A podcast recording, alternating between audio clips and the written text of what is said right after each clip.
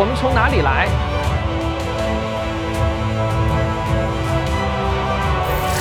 想要找到正确答案，我们必须依靠科学。从无生命的物质到有生命的物质，这一切的转变到底是如何发生的呢？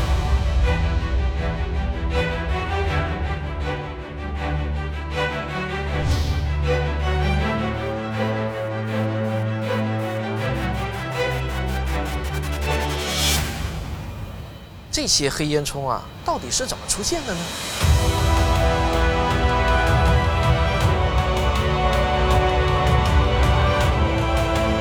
在生命起源这个科学领域，多样性就是生命的佐料。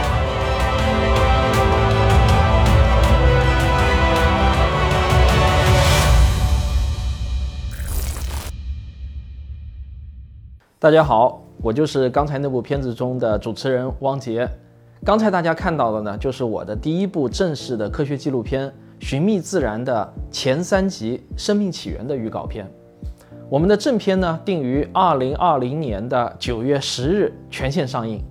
除了我们科学声音自己的微信小程序之外啊，你还可以在腾讯视频、爱奇艺、西瓜视频、今日头条、哔哩哔哩、优酷视频、油管等各大视频网站上都可以收看得到。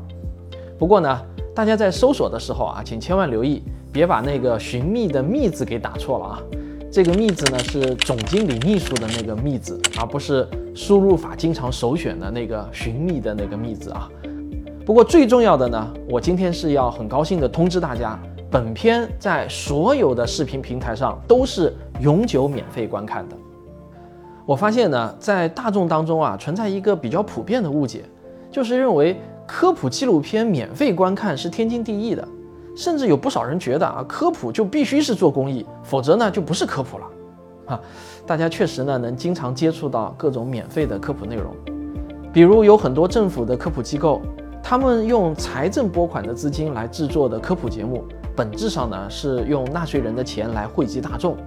还有一些慈善基金会，他们也会拿出钱来制作科普节目。但是任何内容的制作啊，它其实都是有成本的，总是需要有一方来买单的。我们呢，既没有财政拨款，也没有基金会的支持，我们只能依靠自筹资金来制作科普节目。所以呢，其实啊，像我们这样的机构做出来的节目，收费呢才是天经地义的，免费啊反而是有点特殊的。可能有些人会说啊，这个视频平台上不是有大把的免费科普视频吗？只要观看的人数足够多，平台方会给制作方广告收入的分成，所以呢，制作方也不会亏的。这个大家千万不要认为啊，平台的广告分成的收入很多啊。这里呢，我可以给大家透露一点行业内幕。比如说吧，我在西瓜视频上的一条一千多万次播放的视频，我能分到的广告收入是多少呢？嗯，啊，具体金额我不谈，但是差不多呢，就是一个普通白领的月薪的收入吧。那么我在哔哩哔哩上一条二十多万次播放的免费视频，能够收到的这个流量分成啊，大约刚够我带家人出去吃一顿饭哈。当然，如果这个节目只是我自己一个人撰稿，然后自己在书房中录制一下啊，那么从投入和产出比上来说的话呢，也算是很不错了。但是如果我的这个节目的成本要多达七位数的话，那么这点广告分成呢，就完全是杯水车薪了。根本不可能靠它来收回成本的。那我再给大家举一个例子啊，比如说二零一五年上映的一部非常好的精品纪录片，叫《河西走廊》，它的出品方呢是中共甘肃省委宣传部和中央电视台的科教频道。那这个所谓的出品方啊，其实就是出钱方。你看啊，这样两个单位投资的片子，一直到今天啊，今天二零二零年了，其实呢，在各大视频平台上，他们依然都还是付费播放的。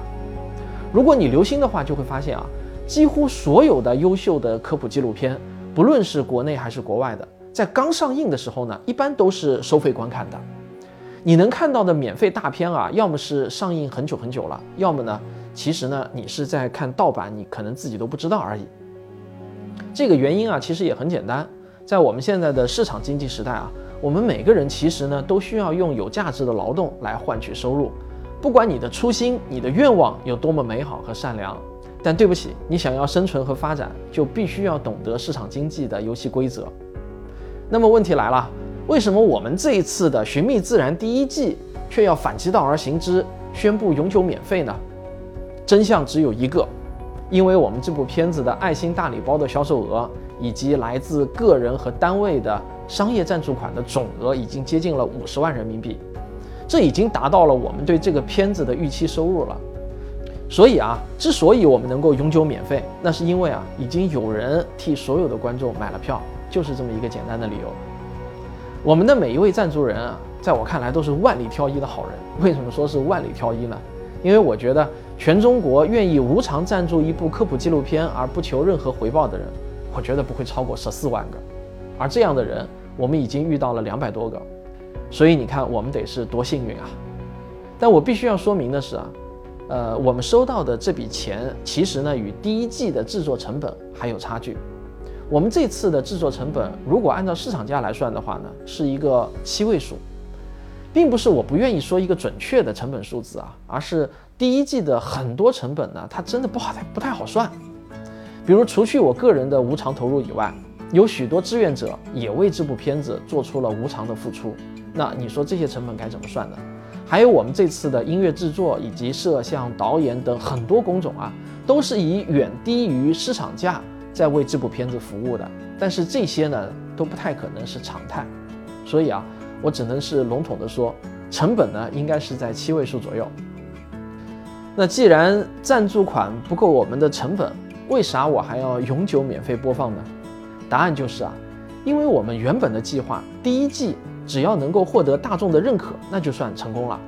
资金方面，只要能收回五十万左右，不至于赔得没钱吃饭，也就成了。我们的计划是这样啊，第一季是我们团队在科普纪录片上的首次正式尝试。如果这个片子能够受到大众的认可，在各个平台上的播放数据和评论能够令人感到满意的话，这就说明啊，我们这件事情是非常值得做下去的，而且呢，也是可以持续的做下去的。我们也更有信心会持续的做下去。达成了第一步的目标之后呢，我们就可以正式启动第二季的拍摄和制作了。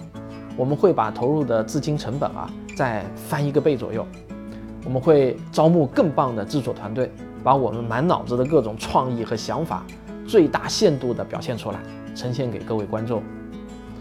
我希望啊，等我们拍到第三季的时候，我们就有可能制作出真正的那种电影大片级的科普纪录片了，让更多的普通大众也能够愿意走进电影院来理解科学、欣赏科学。我想啊，如果能够按照这个计划一步一步的往前走，等我拍到第五或者第六部的时候，或许呢就能与国际大厂同台竞技了。这就好像登月一样啊，没有经历过阿波罗一号到十号，是不可能发射十一号的。即便是直接发射十一号了，我相信也是不会成功的。令我们感到万分高兴的是呢，《寻觅自然》第二季的资金募集计划现在进展得非常的顺利，我们已经收到了很多的投资意向，第二季的筹备工作也已经开始正式推进了。当你看到这里的时候呢，第一季的爱心礼包已经停止销售了。片尾字幕的赞助人名单也已经最后确定。不过呢，这也同时意味着我们《寻觅自然》第二季的爱心礼包开始发售了。我们会按照购买的时间先后次序来安排第二季影片结尾字幕的赞助人排列顺序。详情呢，你可以咨询我们的客服柯小云的微信，也就是幺幺五三五八零零七七啊。再说一遍，微信是幺幺五三五八零零七七。那如果您对投资我们的《寻觅自然》第二季感到兴趣的话呢，也可以咨询我们谭老师的微信，四零零零零九五九。《寻觅自然》第二季呢，我们计划于二零二一年的九月份上映啊，就是一年后的上映。相信我，只要我还活着，没有遇到大的天灾人祸，我就一定会把第二季拍出来的。最后啊，我再次对所有第一季的赞助人表示我衷心的感谢，你们是真正的无私，而我不是。